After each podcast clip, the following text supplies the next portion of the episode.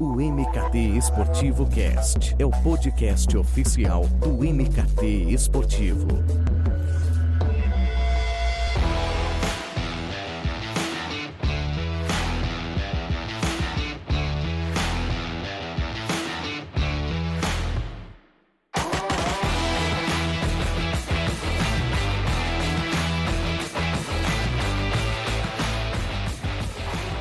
Bora para mais uma edição do MKT Esportivo Cast, o podcast oficial do MKT Esportivo. Eduardo Esteves no comando de mais um papo. E olha, esse promete. Esse promete porque vamos falar sobre comunidades. Daí você fala, ah, mas Edu já teve um episódio falando sobre isso? Sim. Se você pensou isso, você tem certa razão. Por que certa? Porque agora vamos focar no desafio de transformar o poder da comunidade em negócios em vendas. Então agora ficou muito melhor, né? Então se você busca monetizar a sua base de clientes, busca construir uma comunidade em torno da sua marca para em algum momento mais adiante faturar em cima dela, esse é o episódio. Mas já adianto que é um trabalho muito amplo e que é necessário tempo, longo prazo, construção, relacionamento. Porque falar em vendas por meio ali de um grupo de pessoas é fundamental trazer outros atributos para a mesa, que eu não vou adiantar, porque o meu convidado ele tem muita propriedade no assunto. E que prazer será receber o Lucas Bueno, gerente executivo de marketing do grupo Suplay. Então, Lucas, a casa é sua, muito bem-vindo. Fala Edu, pessoal do MKT Esportivo. Bom, um prazer enorme falar com, com vocês. É um podcast que eu já acompanho de longa data é, o Edu conseguiu me tirar da jaula aí, né? Poucas vezes eu, eu conversei com, com alguém do mercado, mas tenho certeza que vai ser um papo onde a gente vai conseguir ter uma troca interessante, desmistificar algumas coisas, trazer bastante exemplo prático e, enfim, é, chegar à conclusão que não existe uma, uma fórmula mágica para tracionar vendas através do grande engajamento que as comunidades esportivas geram, né? Então, Edu, estou é, à disposição de você, da sua audiência, para a gente explorar o que, que você achar mais relevante ao longo dessa quase uma hora de bate-papo aí. Então, fala da, da sua experiência no esporte, no mercado, é, de uma maneira resumida, essa sua trajetória, porque como você falou, né, que muitas muitos cases, muitas ações práticas e é fruto principalmente da sua experiência. Então conta pra gente. Edu, é, é muito, seria muito fácil falar de trajetória, mas para quem é ouvinte assíduo aqui do, do seu podcast, a minha trajetória não é muito diferente de vários outros ícones que passaram por aqui, né? Até no último episódio que eu, que eu tive o prazer de escutar meu amigo João Diago, é uma trajetória que se assemelha muito dele. Um garoto apaixonado por esportes, é, que entra num curso de ciência do esporte querendo mudar a dinâmica do mercado, cheio de utopias e sonhos, se depara com uma realidade nem sempre muito simples, seja de penetração no mercado, mas é, com bons mentores eu consegui é, traçar uma, uma carreira onde eu consegui sempre conciliar né, a paixão, então eu não perdi aquela paixão do garoto, é, aprendendo novas habilidades, é, novas técnicas, fazendo um network que, que foi fundamental e principalmente sempre tendo ao meu lado uma equipe que, que conseguisse me ajudar a materializar tudo aquilo que eu sonhava e acreditava. É, porque a nossa indústria, querendo ou não, esse é um, um critério importante, por mais que se fale sobre não poder misturar as coisas, é, eu acho que sem essa chama aí da paixão pela, pelo esporte é difícil seguir.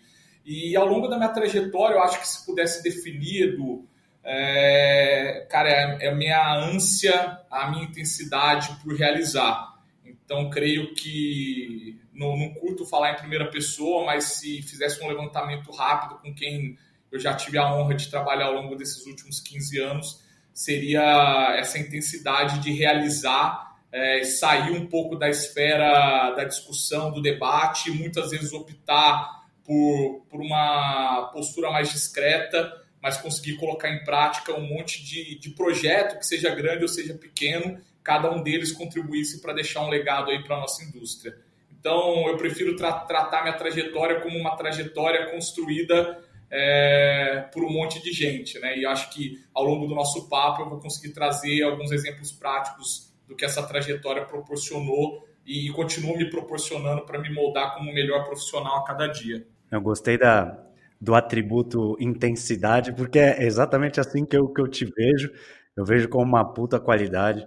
E até você falou de eu te tirar da jaula, porque acho que justamente isso, né? Você está muito mais atuante, muito mais é, no dia a dia trabalhando do que, claro, se preocupando mais em aparecer ou em participar é, de, de iniciativas desse tipo, mas né, eu fico, por isso que eu fico muito feliz da sua participação e acho que oferecer a sua experiência, essa sua intensidade para quem nos ouve vai ser muito legal aqui nesse nosso papo. Então eu acho que, que eu já começo é, bem entrando né, no nosso tema, que é saber de você, é, diante dessa sua trajetória, sobre a diferença de comunidades e fãs. E por que, que eu começo com essa pergunta? Porque eu sinto que existe no nosso mercado uma certa confusão sobre isso e que naturalmente pode acabar, não digo prejudicando, mas confundindo no momento que você, um executivo ou uma executiva, parte para definir as estratégias, por exemplo, de uma campanha, é, para ir para o mercado e conversar com seus consumidores. Então, eu queria que você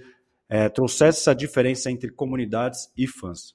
Bora lá. É, cara, é, é, um, é, um, tema super importante de ser abordado, porque a grande maioria das marcas é, deveriam entender essa diferença, porque essa diferença acaba tendo um impacto gigalamesco na definição das estratégias e dos planos táticos que essas marcas é, que buscam ou queiram fisgar o coração de consumidores, né? E, e aí é, eu gosto de brincar ah, quando eu falo com, com as pessoas que é, quando a gente fala de poder das comunidades é, para alavancar vendas, talvez o, o principal combustível para que isso aconteça é o sentimento de pertencimento. É, e quando a gente fala de sentimento de pertencimento, é possível você obter com um fã também. Mas o que, que as pesquisas têm demonstrado, é, pelo menos as pesquisas que eu tenho acesso, é que hoje existe um, um, uma intersecção, porque a gente sempre pensou muito na jornada é, vamos, vamos dizer, do praticante. Né? Eu vou dar alguns exemplos práticos. Eu sou uma marca de tênis de corrida, eu penso na jornada do cara que gosta de, de correr e eu desenvolvo minha estratégia e meu plano para em cima da, desses, vamos dizer, pontos de contato que o corredor tem. Mas as pesquisas claramente demonstram que esse cara da comunidade, esse corredor, vamos dizer assim, e aí ele estaria dentro da comunidade, ele também tem um papel de fã e não necessariamente da corrida. Existe uma intersecção que de repente seja o basquete, ele pode ser um fã de jogos da NBA ou da NBB, ele pode ter um ponto de intersecção é, onde na jornada eu posso abordá-lo no intervalo de um jogo de, de tênis, porque ele gosta de acompanhar o Djokovic. Então, isso torna uma tarefa cada vez mais árdua para os gestores de marketing também para os gestores de marketing esportivo, é, como separar quando, por exemplo, o Edu Corredor ele está dentro da comunidade e quando o Edu Corredor ele é um fã, mas ele está apto a, a, a, consumir um conteúdo da tua marca e em algum momento gerar uma relação com ela ou uma consideração é, de compra, né? E, e eu acho que para entender como isso se desdobra no plano tático, Edu, falar de comunidade, tá? E aí é, um, é uma visão talvez um pouco cética, é Cara, a comunidade é quando ele realmente se identifica com aquela tribo, com aquele nicho na qual ele está inserido. E tem várias, vários gatilhos e motivações para ele enxergar dentro dessa é, comunidade. Simplesmente pelo wannabe, e aí passa a ser uma comunidade tendo um papel aspiracional para ele, é, ou simplesmente por ele se enxergar participante nessa comunidade e de que alguma forma ele possa, de uma certa forma, o que, que a gente percebe? Que quando você está inserido naquilo onde você se assemelha, você se enxerga, você faz parte da comunidade. Mas quando você se vê como fã, e é isso que as marcas precisam entender, não necessariamente você se vê naquele estilo de vida da comunidade, você simplesmente curte consumir aquele perfil de conteúdo.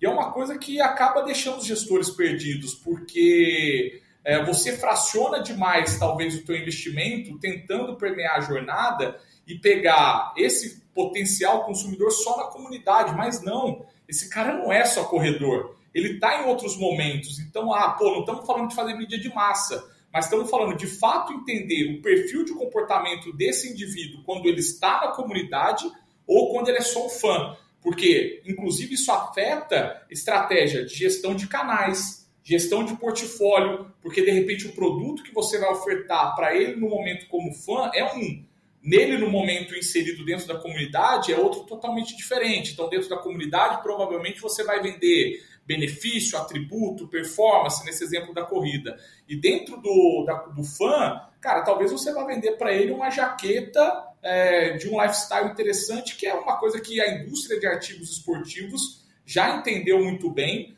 mas, de um modo geral, a, os, os patrocinadores da indústria do esporte não entenderam isso de forma muito clara na hora de desenvolver, principalmente o plano tático de como proporcionar as experiências para os fãs e para os integrantes, indivíduos que fazem, que compõem uma comunidade. Eu acho que essa é a grande diferença que muda totalmente a forma como você aloca o investimento. Então, por exemplo, o Strava, ele é um exemplo de comunidade que existe essa interseção que você citou? Ele se encaixaria nesse perfil?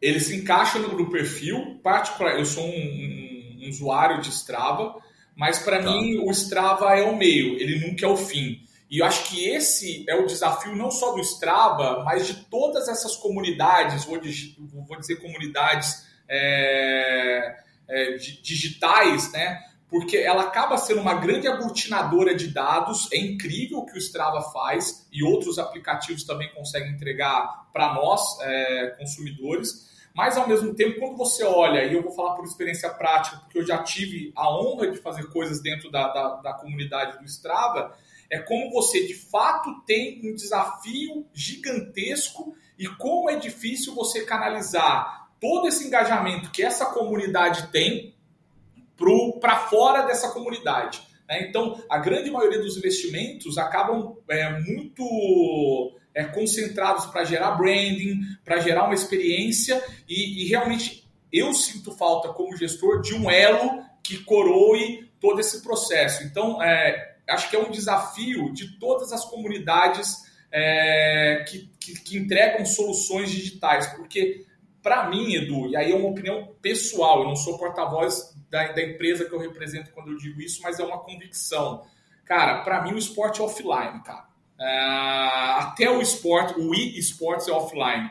Porque é, se você não sente, se você não experiencia, se você não vivencia, cara, é muito frio. É legal os dados que o Strava te gera, a forma como ele te permite se conectar com, com semelhantes a você, dos desafios que você consegue gerar. Cara, mas quando você tá ali no, no pico do Itapeva, em Campos do Jordão, e tem mais 50 ciclistas sedentos, querendo, cara, aliviar a cabeça. Para mim, aquele é o momento onde a gente traz o combustível que eu comentei, que é o pertencimento, né? Então, acho que o Strava, como outros aplicativos, ela é uma comunidade que acaba sendo o, fio condutor de tudo que esse sentimento de pertencimento pode gerar é, quando a gente fala do poder da comunidade para alavancar venda, gerar equity de marca e tudo mais. É, eu, citei, eu citei o Strava, Lucas, porque assim, o Strava, como você falou com total propriedade, ele tem uma comunidade ali de praticantes, de esportistas, enfim, amadores ou não, que estão lá em torno né, de um gosto comum, que tem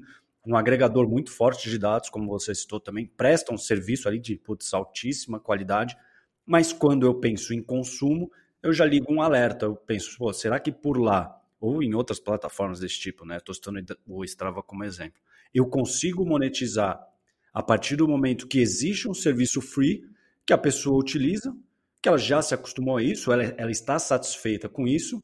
Então, como é que vou dar esse próximo, esse próximo passo de monetizar, né, de receitar em cima desse, dessa pessoa, se o meu serviço free já é bem robusto, já é bem amplo? Cara, essa é acho que talvez a pergunta de um milhão de reais que o pessoal da Go for It, de todo mundo gostaria de ter porque é como potencializar o que eu chamo de comunidades praticantes versus comunidades de consumo. E no mercado que eu estou inserido atualmente, isso é uma coisa muito, muito perceptiva, né? Então, vou te dar um exemplo, vai, vamos seguir nessa linha do Strava e dos aplicativos aí da, de, de quem é praticante, eu vou chamar de comunidade praticante. Vamos imaginar um número hipotético, acho que o número dado, o último dado que eu tinha visto do Strava no Brasil falava de 9 milhões de pessoas. Cara, estamos falando de 9 milhões de praticantes. Agora, dessa comunidade praticante, para o mercado em qual eu atuo, qual é a comunidade de consumo? Porque aí, dentro dessa mesma comunidade, a gente tem duas estratégias. O processo educacional, que é um baita desafio para qualquer indústria, né, para qualquer segmento de atuação dentro da indústria do esporte. Porque se eu for olhar, por exemplo, dentro do, do endurance, vai, vou comparar modalidades de endurance e academia, musculação. A comunidade praticante de academia, se a gente puxar uma proporção de quem é comunidade de consumo, percentualmente ela é muito mais elevada do que a comunidade praticante, a comunidade de consumo do endurance. É, então, vou te dar um exemplo. É, o, o esforço educacional que uma marca tem que fazer e aí eu estou falando não só de suplementação, estou falando de artigos esportivos, para inserir uma nova tecnologia, cara, é imensamente maior do que qualquer marca tem com praticantes de musculação. Por quê? Porque já faz parte da comunidade praticante a cultura e o hábito de consumo de determinados produtos. Então, a, vamos, vamos imaginar que a gente estivesse espelhando, eu diria que, neste exemplo que eu dei, a comunidade praticante ela tem muito mais sobreposição sobre a comunidade de consumo do que, por exemplo, em modalidades de endurance. Então vamos pegar o ciclismo, né? O estudo do Google mostrou que o ciclismo foi uma das modalidades que mais cresceu durante a pandemia. Cara, no ciclismo, se eu sou uma, uma marca de componente, tirando marca de bicicleta que está vendendo que nem água, mas se eu sou uma marca de componente, um selinho, um capacete ou qualquer outro acessório, uma luva, ou se eu sou uma marca de suplementação, o processo educacional que a gente tem que fazer com que essa comunidade praticante se torne uma comunidade de consumo demanda mais investimento, mais frequência e um trabalho de médio e longo prazo. Então, quando a gente olha para esse cenário de olhar só um número é, vai, robusto de 9 milhões, é, é aquela coisa básica, né? O que, que é mercado potencial e o que, é potencial de mercado. Então, de fato, existe um mercado em potencial gigantesco. Mas qual é o potencial deste mercado? Né? Qual é a parcela dessa comunidade praticante onde eu consigo tracionar a venda com quem já tem essa cultura e, ao mesmo tempo, ir desenvolvendo essa base praticante para que ela se torne uma comunidade praticante e de consumo. Não sei se eu respondi, mas de uma certa forma é um desafio extremamente complexo para qualquer segmento da indústria do esporte, cara. É transformar é, numa, numa equação mais equilibrada, praticante e consumo. Não, e eu imagino que você viva isso é, de uma maneira intensa na sua rotina. Você até citou esse setor aí de, né, de ligado ao corpo, à saúde, dessa área de, de suplementação. É, eu acho que existe uma, uma competitividade muito grande entre as marcas e criar uma comunidade forte, né, atuante, seja fundamental. Mas, ao mesmo tempo, né, desafiadora, uma, uma vez que tem muitos players atuantes, diferentes preços, entregas, comunicações, é, ainda que você esteja é, em marcas que são líderes de mercado. Você vê esse desafio na sua rotina diária, por mais que, que já esteja num grupo que tem duas marcas que são, pô, são as picas aí do setor, você ainda vê essa dificuldade, esse desafio de ter comunidades é, aliadas a vocês? Esse desafio é uma delícia, cara, porque hoje, dentro do contexto na qual eu tenho a felicidade de estar inserido e ter a confiança da, da empresa e, e dos acionistas e da equipe, é Cara, você pega, por exemplo, a Max Titânio, que hoje, ah, olhando aí como uma marca com posicionamento muito clara é, de ser a, a, a, líder e a referência para quem curte treinar, quem curte academia, musculação, se inspira no bodybuilding. Essa comunidade, o nível de engajamento, Edu, é assustador. É, eu tenho, eu estou tendo o prazer de vivenciar uma coisa é, que no marketing esportivo pouquíssimas vezes eu vivi é, que é um nível de engajamento que extrapola e deixa você, como executivo, viciado em consumir o que acontece dentro dessa comunidade. Então, é, é uma coisa que para mim foi um choque gigantesco, porque assim, não existe comparativa. Por mais que a gente fale de futebol, cara, beleza, eu estou falando de um, de um universo extremamente maior do que o universo da Max Titânio. Cara, mas quando você mergulha nesse mundo, você vê o nível de consumo de conteúdo dessa comunidade, o nível de engajamento da comunidade com a, com a marca. Tanto é que se você fizer um recorte do. É, eu acho que é um dos poucos segmentos onde você tem marcas que são potências dentro do YouTube e com uma estratégia de brand publishing proprietário muito robusto, muito parrudo. Hoje, todos os grandes players é, felizmente, hoje nós somos a grande referência e os líderes. É, eles têm canais que, se você comparar com qualquer marca, com investimentos estratosféricos com, quando comparados com a indústria de, de suplemento e nutrição, cara, ela dá um baile. Ela dá um baile. Se você pega o nível de engajamento dessa comunidade e como isso, de uma maneira muito veloz, traciona vendas, eu particularmente nunca tinha vivenciado. Está sendo literalmente um MBA, uma escola para mim, e quebrando o que você imaginar de paradigmas dentro da minha cabeça e dentro da, da minha alma de pessoa apaixonada por esporte. Né? Agora, quando você vai para outro universo, que é esse desafio da probiótica, que desde que o grupo comprou a, a marca e fez um reposicionamento, que é o um posicionamento extremamente consistente quando você olha o plano de atuação da marca, cara, você não tem o grande ídolo. Você não tem. Então, até na hora de você definir qual o melhor asset, você tem que revisitar a tua estratégia. Cara, será que eu tenho que ter um asset principal? É, e aí você começa a também quebrar aí para um nível de granulidade, onde você fala, cara, peraí, se eu estou falando de pertencimento, como marca, é, eu tenho que ter a humildade de entender que eu não dito o tom. É, eu sou mais um no meio de quem curte pedalar, eu sou mais um no meio de quem curte correr, eu sou mais um no meio de quem é triatleta, eu sou mais um. Então, passa a ser um processo de troca com a comunidade, onde você vai pilotando as suas estratégias de investimento e de ações com base num termômetro muito vivo que a comunidade vai te dando. Né? Então, quando você está a campo, você vai acompanhar um rachão de ciclismo, ou você vai acompanhar um camp de triatlon, ou você vai para dentro da, da academia e você se permite, como marca, só ouvir e aprender, aí sim você consegue achar quais são os gatilhos e falar, puta, eu entendi. Se pertencimento é meu combustível de vendas, cara, esse, essa comunidade, o tom dela é esse, é isso que agrega, é essa terminologia, quem é o ídolo, quem não é o ídolo. Então, quando você vai para dentro do ciclismo de estrada, por exemplo, você não tem dentro do país, do Brasil, uma referência. Você tem, óbvio, ídolos para quem consome de maneira árdua a modalidade. Então você tem um Murilo Fischer, por exemplo.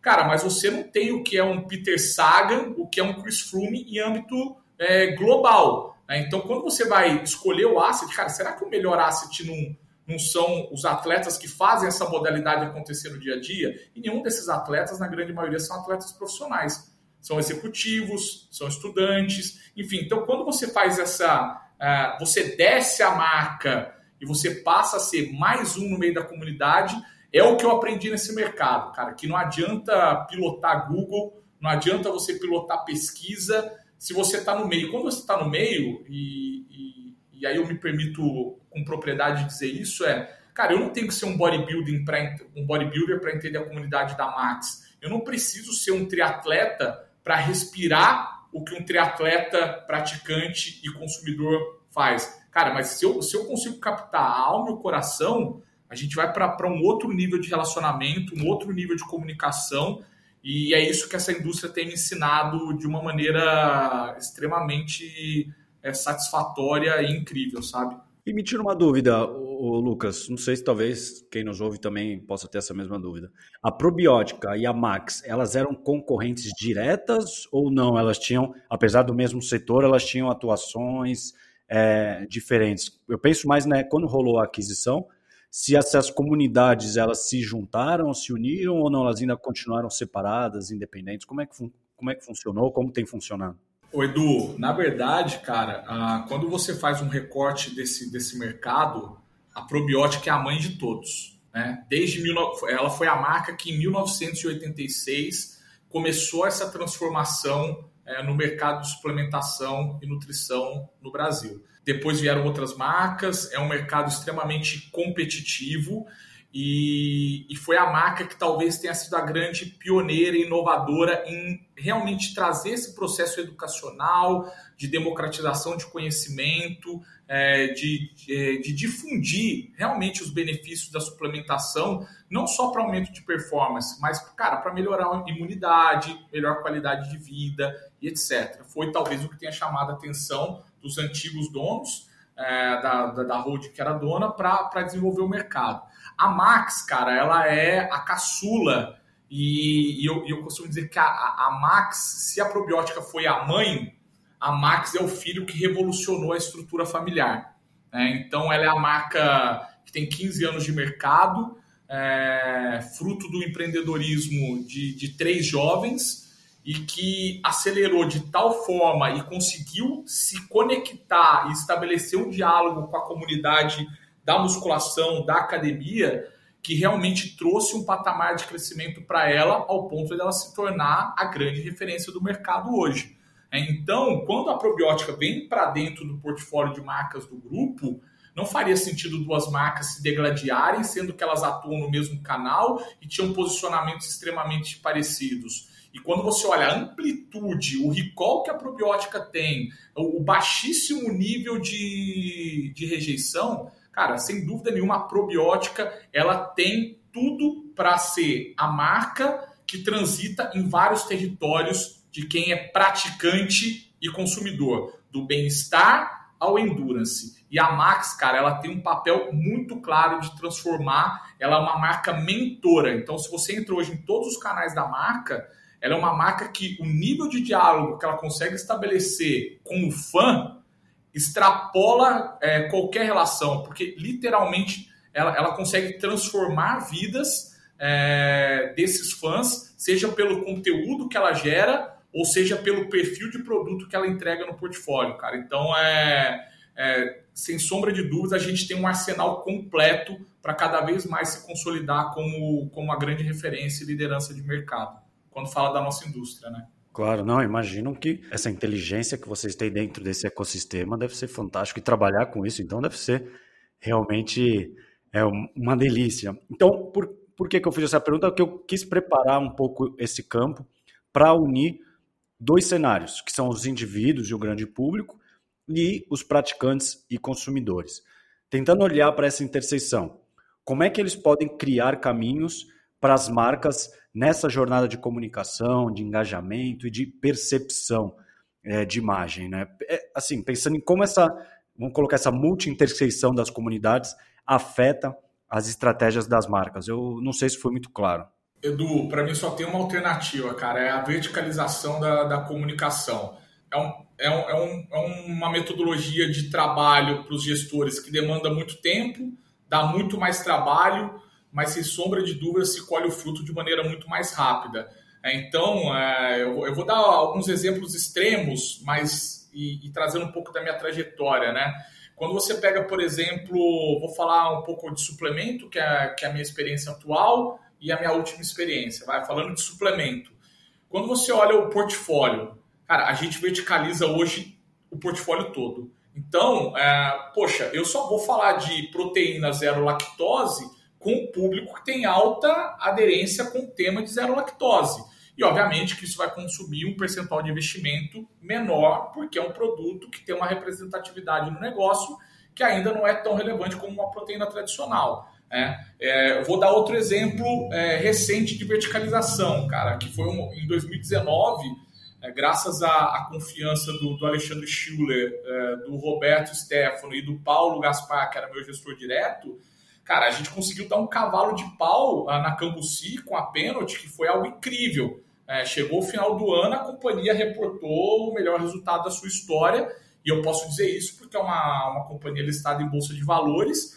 E, e, e para chegar nesse ponto, a gente teve que entender a intersecção das comunidades para achar um ponto comum e perceber que a comunidade é, onde a marca, na verdade, ela começava a existir e era a essência dela, era a escola.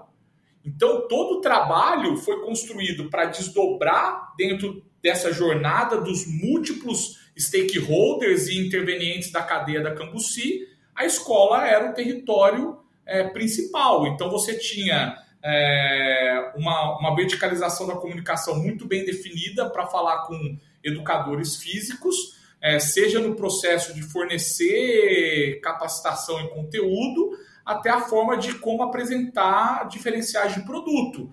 E também em momentos de trazer resgate afetivo, resgates da, da, da memória desse professor, que foi, por exemplo, o que me fez ir para pênalti, cara. Quando eu estava no processo seletivo e o Paulinho me convidou, é, essa intersecção ela veio na hora quando eu vim conversar com ele, porque eu falei, cara, por que, que eu gosto de esportes? E aí eu comecei a lembrar a minha época de colégio. Eu estudava num colégio que tinha uma cultura esportiva extremamente é, parruda no interior, era um colégio de freiras, mas que as freiras eram taradas em, em esportes, a escola ganhava tudo regionalmente. Cara, o grande momento da volta às aulas não era as voltas às aulas. Para quem praticava esporte dentro da escola era, cara, será que vai ter a 5.0 da pênalti para as aulas de vôlei? Que na época era a bola mais top para se jogar vôlei. Então, se gerava uma euforia absurda, porque era um ambiente escolar. Então, dentro. Aí depois eu vim acompanhando e a gente identificou, cara, onde está a falha da marca? Pô, até os 14 anos, eu, como marca, consigo me manter viva e ativa com o consumidor, porque ele é praticante, ele é consumidor e ele está onde? Ele está dentro do ambiente escolar. A partir do momento que essa criança ela entra na adolescência, ela começa a ter opinião própria, ela começa a consumir internet, ela vê as marcas gringas, ela vê os grandes assets internacionais, cara, a gente estava criando uma lacuna de falta de conexão e diálogo gigantesco, literalmente sendo uma marca velha. E quando chegava de novo aos 30 anos, a gente conseguia restabelecer uma conexão, porque provavelmente esse adolescente, nesses 15 anos, ele estudou, ele se formou, ele praticou esporte, parou de praticar esporte e ele se tornou pai. E quando ele se torna pai, vem a memória afetiva e fala: caramba, meu, ó, aquela bola de futsal Max Mil da pênalti não tinha para ninguém. Então a gente começou a perceber que, por uma questão de estratégia da marca, a gente estava criando uma sazonalidade de potencial de consumo que estava se refletindo até no portfólio. Então, cara, foi um trabalho integrado imenso do time de vendas para desenvolver novos canais, do time de PD para desenvolver produtos que conseguissem nos trazer de novo para a rotina e, e conseguisse entregar proposta de valor nessa lacuna que era criada dos 14 aos 30 anos.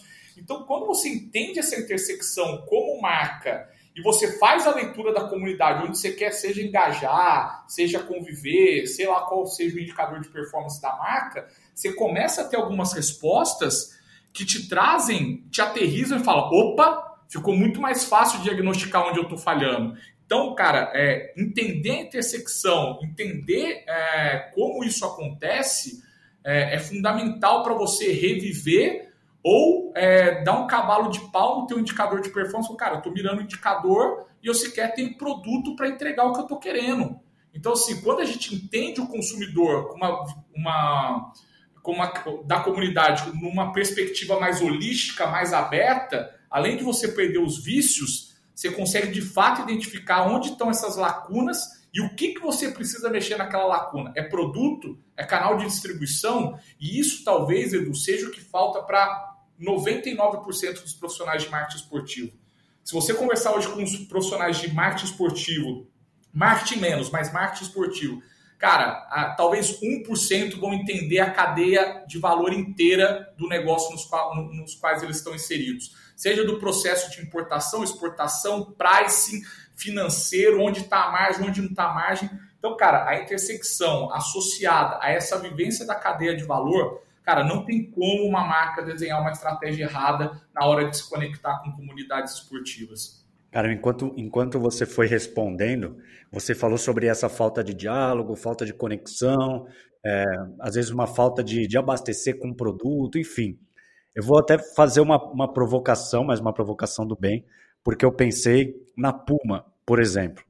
Ela tem como embaixador né, o maior corredor de todos os tempos, que é o Bolt, patrocina né, a equipe de atletismo da Jamaica, de Cuba, né, que também tem uma, um histórico muito importante em, em, em modalidades olímpicas, mas ela não é reconhecida pela comunidade de corrida como uma referência em running. Então, eu penso, qual que é o ruído? Né? Qual que é a falta de mais produtos?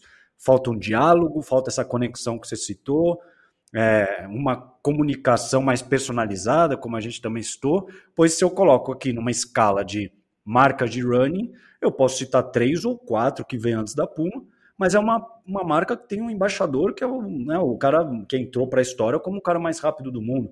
Então, o que, que você.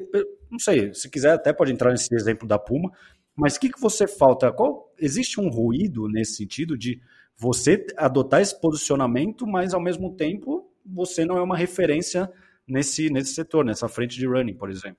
Tá, é, de novo, eu, eu gosto sempre de pontuar que é uma opinião do, do executivo. Tá? Até porque a, a Puma ela tem um espaço gigantesco no meu coração, porque foi quem me abriu as portas para esse mercado e foi quem me permitiu crescer sem vícios, graças a Jefferson Saraiva, que hoje está tá na Mizuno na área de vendas. Porque lá eu comecei como visual merchandising, que era na verdade um nome bonito para promotor de vendas, né? Rodava, rodava loja ajeitando planograma e fazendo treinamento para o time de lojista dos varejos.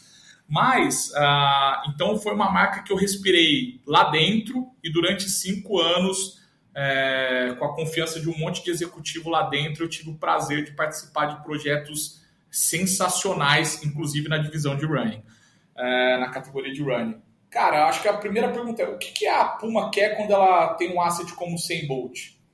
Será que é só ser referência na categoria de running? Puta, particularmente eu acredito que não, porque, cara, o 100 ele é a representação pura do que é o DNA da marca. Ele tem a performance ao extremo, ele tem a irreverência que a marca entrega, ele tem o estilo que talvez carregue muito volume de vendas da Puma, não sei como funciona hoje, mas eu lembro que na minha época lifestyle representava pra caralho no faturamento, desculpa o palavrão, é, e de uma certa forma, é, o 100 Bolt ele é a representação é, ele é a persona do que quando eu penso em Puma, eu penso, eu, eu vejo o 100 Bolt lá. Mas de fato, quando você vê por que, que a marca não consegue transferir os atributos dele como o maior velocista de todos os tempos para a categoria de running? É, aí eu trago um outro exemplo, né, para quem vive bastante modalidade de endurance. A Roca não tem um asset, mas que não chegue perto do 100 Bolt. Cara, por que, que a Roca explodiu para quem é amante de triatlon e os, os, mais heavy users de corrida, né? Cara, pensando em mercado brasileiro, tá? Eu tô, tô fazendo um recorte Brasil. Cara, é um, é um tênis que custa aí, vou chutar, não tenho referência, mas o preço de largada dele deve estar na casa dos R$ 1.200 para cima.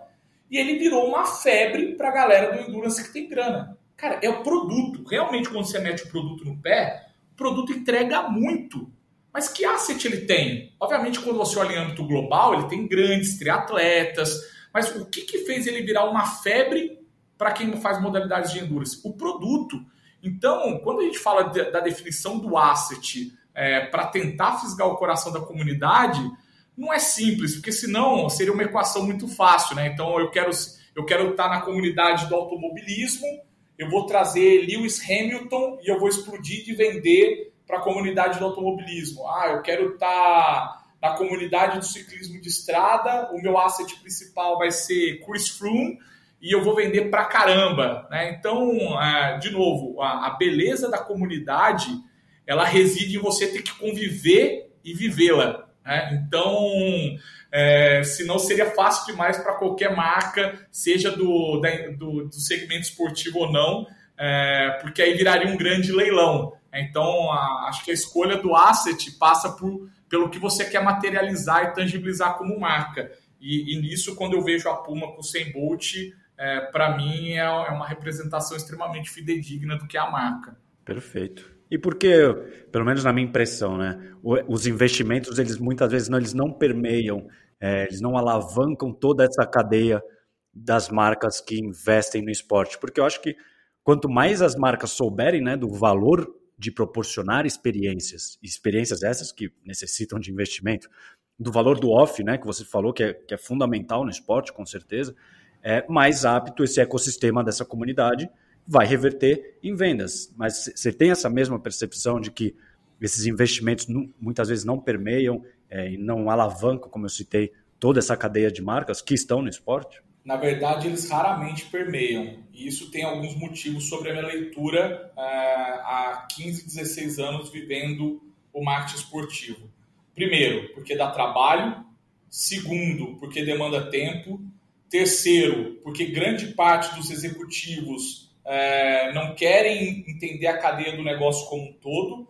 E o quarto, e talvez o, diria que polêmico, porque é muito fácil você entregar o escopo que está debaixo da sua mão, os indicadores que estão debaixo da tua cadeira, a cadeira que você ocupa hoje, e simplesmente se o negócio não, não vingar, cara, você apresenta os indicadores que foram definidos para a tua cadeira, para a tua área, e ok. Né? Então, eu conheço vários profissionais do mercado que são, são os puta profissionais, mas uns puta profissionais mesmo, com uma capacidade de realização gigalamesca, mas que não conseguem é, executar e realizar permeando a cadeia toda, porque a estrutura das companhias em si os travam. E é onde eu acho que eu fui feliz, feliz e sortudo, porque na minha trajetória eu sempre passei, é, seja como agência, seja como cliente, por estruturas que permitiam com que você descesse ao máximo os teus assets esportivos para as estratégias de negócio.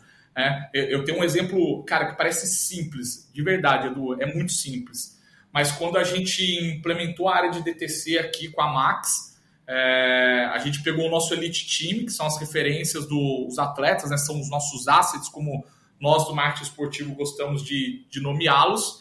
E no momento da compra no DTC, é, o Edu recebia. É, Fala Edu, aqui é Kaique Pro, atleta da, do Elite Team da Max. É, nós recebemos o seu pedido. Enquanto a gente prepara, cara, segue o nosso canal que a gente preparou conteúdos incríveis para você. E, cara, não importa qual é a sua meta, eu sou a Max Titanium e vou te ajudar a atingi-la. Cara, a gente trouxe a voz do asset para o momento inicial de confirmação de compra da experiência do DTC. É, de novo, é, e por que, que eu acredito que a gente conseguiu, cara? Porque a nossa empresa tem um pensamento vivo, o um pensamento jovem, que não tem medo de arriscar e se errar, conserta, e talvez por isso, e com certeza por isso, ela tem se destacado cada vez mais. E quando você vai para uma estrutura, de novo, de uma grande multinacional, é, e aí, cara, puta, eu acabo ficando numa situação porque tem muitos exemplos práticos que eu não sei como abordar. Mas quando, cara, vou dar um exemplo que eu gosto bastante recente de, de, de, de execução, pensando na cadeia de negócio. Cara, você pega a, a Bridgestone como patrocinadora da, da Libertadores, a forma como eles conseguiram descer isso já é uma evolução absurda, porque, cara, conhecendo um pouco das entranhas, eles levam isso para dentro da estrutura de vendas, eles, eles utilizam para promover canais e poderia ser algo muito mais. E quando você pega a própria Bridgestone, cara, eles têm assets absurdos de relevantes para o mercado nacional que você não vê sendo explorados até então. Eu não sei se é por uma questão contratual ou não. Cara, mas a gente acompanha a NFL. Cara, olha o que virou a NFL no Brasil nos últimos dois anos em termos de Super Bowl e tudo mais. Cara, olha o que a a, a, a Bud, se não me engano, foi a Bud faz com a NBA. Né? Agora, cara, imagina a Bridgestone fazer um negócio com a NFL. Cara, é, um, é, um, é uma comunidade que. Aí a gente entra na comunidade praticante festa de consumo. Você tem um fã, cara, você tem muito, uma legião de fãs gigantescas no Brasil. Isso não poderia permear para ajudar a acelerar vendas de pneus, por exemplo, numa promoção com uma característica mais hard sell, que levasse para uma experiência no Super Bowl? Cara, pode ser que sim, pode ser que não. Não existe resposta pronta. Mas, de uma maneira geral, o, o, quando eu, eu, vejo os investimentos de, de marketing esportivo sendo feitos, eles acabam sim travando na, na estrutura talvez muito rígida, burocrática e processual das grandes multinacionais. Então, e de novo, ela, e, e ele também coloca o executivo em exposição porque a partir do momento que o executivo desce o asset para a cadeia e a cadeia não vê valor naquilo, de uma certa forma, o executivo que foi responsável por orientar a contratação daquele asset, por fechar aquele determinado patrocínio, ele acaba se expondo é, perante o, o, os outros é, acionistas, é, C-levels da companhia, fala, porra, será que você escolheu a modalidade certa? Será que você escolheu o atleta certo? Então você acaba abrindo um leque muito grande para questionamentos que nem todo executivo está afim de sofrer. Né? Então, acho que passam muito de não permear pelo grau de exposição que os executivos queiram ter ou não na hora de descer esse asset contratado para a cadeia de negócio. Então, partindo desse finalzinho, você acha que isso impacta justamente em existe uma comunidade gritando aqui no Brasil de fãs de futebol americano, que na minha opinião eles não são abastecidos com ações, com iniciativas, mas a gente sabe que existe, como você bem citou, e a gente não vê nenhuma marca investindo, intensificando. Claro, a gente vê alguns anunciantes na ESPN, que tem um jeito de transmissão, mas assim, é uma, é uma comunidade que está falando assim, putz, faz alguma coisa por mim, porque tem muita gente aqui, tem muita é, gente que consome, tem uma galera que pratica também, então você acha que também passa por esses entraves, por essa burocracia, ou às vezes é receio do próprio executivo de bancar esse investimento sem saber se vai ter retorno, pelo menos na cabeça dele. Edu, eu vou te falar como, como executivo, tá? Cara, o que, que tem menor grau de exposição? Eu fazer, eu tentar implantar no mercado brasileiro uma campanha de engajamento que reverta a venda, seja um compre e concorra ou qualquer outra coisa, que leve para o Super Bowl, ou eu investir os milhões que eu tenho, vamos imaginar que eu seja uma marca de bens de consumo de alto giro, ou eu investir os milhões que eu tenho dentro do meu orçamento em fazer um compre e hard sell com as grandes redes que accounts de autosserviço, aonde o consumidor, no momento da compra, ele já materializa ah, o benefício daquela compra. Então, cara, eu comprei três salgadinhos, levei três balls para comer os salgadinhos. Cara, eu posso te garantir, isso está mudando. Mas 70, 80% dos executivos vão optar pela opção 2 que eu dei. Porque a opção 1, um, cara, leva o executivo para um nível de, de, de exigência, de exposição e ter que gastar sola de sapato, argumento para engajar a cadeia de negócio dele, que não está no gibi. É, então, a...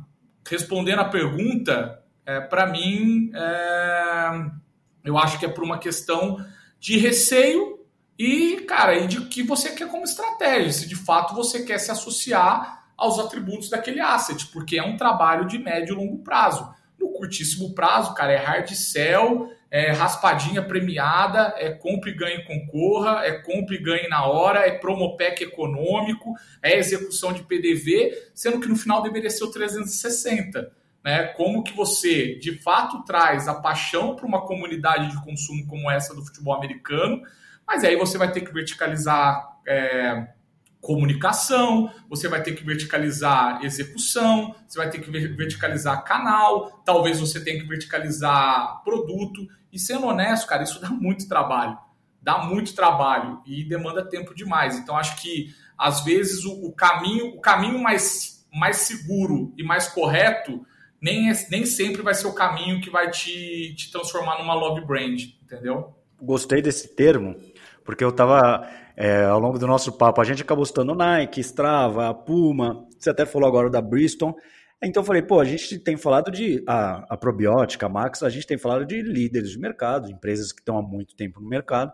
Então eu vou tentar aproximar todo esse cenário que a gente conversou para quem nos ouve, para quem tem às vezes um, que vive uma outra realidade, trabalha numa empresa menor, numa média empresa ou numa agência, enfim, sobre isso ao longo dos anos, meio que a gente se acostumou com a ideia fixa de que, pô, para você ter uma comunidade forte, engajada, oferecer esse, essa sensação de pertencimento, você tem que ser uma love brand, você tem que ser uma puta marca, uma gigante do mercado para você ter aquele, né, aqueles advogados de marca que, que a gente fala no mercado publicitário.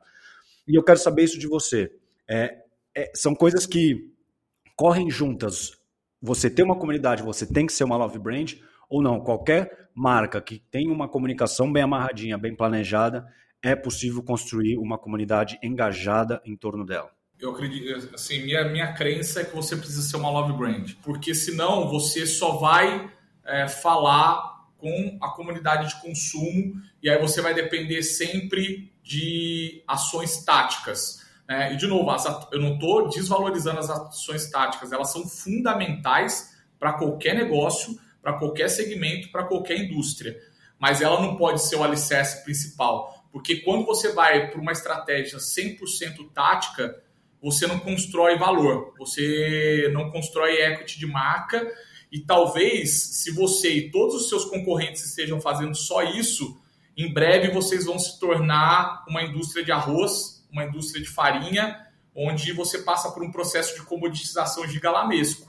É, quando você vai para uma estratégia equilibrada, onde você tem ali uma parte do teu investimento que sim é para viver ao lado da comunidade, para entregar experiências positivas para essa comunidade e sem medo, eu acho que é onde você começa a construir ah, uma relação que de fato vai proteger a rentabilidade do teu negócio e vai perpetuar a tua relação tanto com a comunidade praticante quanto com a comunidade de consumo. E aí, cara, existem vários exemplos até de entidades que têm tentado fazer isso, e algumas você percebe que com consistência para seguir em frente e tentar transformar a entidade numa love brand, que acho que talvez dentro da indústria do esporte, para mim, o segmento mais difícil é ser uma entidade esportiva, é, seja pelo viés político ou, por, ou pelo, pelos vícios que a comunidade apresenta. E aí eu gosto de dar dois exemplos que eu tive a felicidade também de, de participar ativamente por confiança das pessoas que estavam lá inseridas e como uma teve desfecho diferente da outra, né? Então, quando você pega, por exemplo, a, a CBAT, né, de atletismo, quando lá atrás ela, ela tentou trazer esse sentimento de pertencimento através de uma analogia muito literal é, da vida do brasileiro para falar que, de fato, todo brasileiro vive o atletismo, foi feito um, bata, um baita de um reposicionamento ali, mas que ao longo do tempo se perdeu porque ela não teve, é, talvez, a condição ou por uma mudança de estratégia sustentar isso no âmbito do plano tático. E isso acabou não se materializando e se perpetuando, e a comunidade que se conectou com ela naquele momento, aos poucos veio se descolando e aumentando aquela distância que ela já tinha conseguido encurtar. E você pega o movimento, por exemplo, da CBTM, né, que é a, Confederação Brasileira de Tênis de Mesa, que num movimento pouco provável para qualquer entidade que representa o alto rendimento, ela desceu do sarrafo dela, do cara ali do Hugo Calderano, que entrega com pet pro pódio, e ela se apresentou como prazer ping-pong. Né? Então, a hora que ela faz aquilo, ela, ela simplesmente ela cria uma conexão é, não só com a comunidade, mas com quem por exemplo, usa o ping-pong como eu para ter uma descompressão, para jogar ping-pong com o pai, com o filho, com os amigos, para jogar beer pong, onde a bolinha caiu no copo, você tem que virar a dose, então é, é um esporte meio etílico. Cara, mas ela conseguiu transformar isso, e se você olhar o plano de execução dela, cara, tudo permeia a estratégia e o rebrand que ela construiu para se tornar uma love brand para a comunidade de tênis de mesa para que ela possa ancorar o seu crescimento em diversificação de receita, plugando novos parceiros comerciais, proporcionando experiência para quem gosta de jogar tênis de mesa barra ping-pong, aumentando a quantidade de filiados, porque até então toda entidade fala, cara, para que, que eu vou ser filiado à entidade se eu não tenho benefício nenhum? Quando você cria essa empatia, você estabelece essa conexão, cara, você dá um shift no negócio tão gigantesco que, cara, você deixa de ser uma entidade que regulamenta o tênis de mesa para ser simplesmente mais um da comunidade que vive o tênis de mesa, que vive o ping-pong. Então, cara, é, é um processo que ela está criando para se tornar uma love brand para a comunidade que ela representa. Né? Então, acho que para as marcas, eu tentei fazer esse paralelo com a entidade, mas para as marcas funciona da mesma forma. Como balancear o que é o processo de construção para a love brand e o que é plano tático para garantir a sustentabilidade e a rentabilidade do negócio. Porque demais você, você fez esse paralelo com entidades, ser love brands, porque a gente naturalmente acaba pensando somente em marcas, somente em empresas, e entidades também podem ser, né? Esse exemplo da, da Confederação Brasileira de Tênis de Mesa é sensacional. Eu até eu divulguei, eu falei sobre isso, eu lembro também dessa da CBAT. Então são, são cases muito mais próximos, é que fogem de marcas mesmo, né? Ainda que que as confederações também sejam marcas. Pô, Lucas, brigadaço pela sua participação. Você sabe que o, o, o carinho que eu tenho por você, é você é um profissional é, com muita bagagem, muita experiência e, além de tudo, tem uma resenha muito boa que a gente já se encontrou fora daquele ambiente de trabalho e eu tinha certeza que você nos brindaria com, uma, um bate-papo, uma entrevista conteúdos de, com muita excelência. Então, muito obrigado pela sua participação e o espaço é seu para o último recado. Cara, valeu, obrigado aí pelo espaço. É uma coisa pouco habitual na, na minha rotina, mas que quem me conhece sabe que eu sou super aberto. Cara, só chamar lá no LinkedIn, a gente se relaciona. Eu gosto pra caramba de conversar, gosto de, de fazer acontecer. E, cara, podem me chamar para projetos aí, porque independentemente da, da minha paixão e de ser executivo de onde eu estou hoje, eu tenho orgulho de representar. Cara, eu gosto demais de esporte, então quando, cara, me liga o João Gabriel, me liga o Sidney, me liga, cara, qualquer pessoa que está inserido nessa indústria, é, puta, eu, eu, eu, eu gosto de viver esse mercado. Então é isso, obrigado pelo espaço, que a gente possa se reencontrar mais vezes e estou à disposição da tua audiência para o que precisarem. Ouvinte, e você que ficou até o fim, óbvio que ficou até o fim, quase uma hora de papo que passou muito rápido, daria para desmembrar em vários episódios, mas é esse, esse é o desafio de transformar o poder da comunidade em negócios, é um ecossistema fantástico e que envolve muita relação, muito negócio. Então, muito obrigado e até a próxima.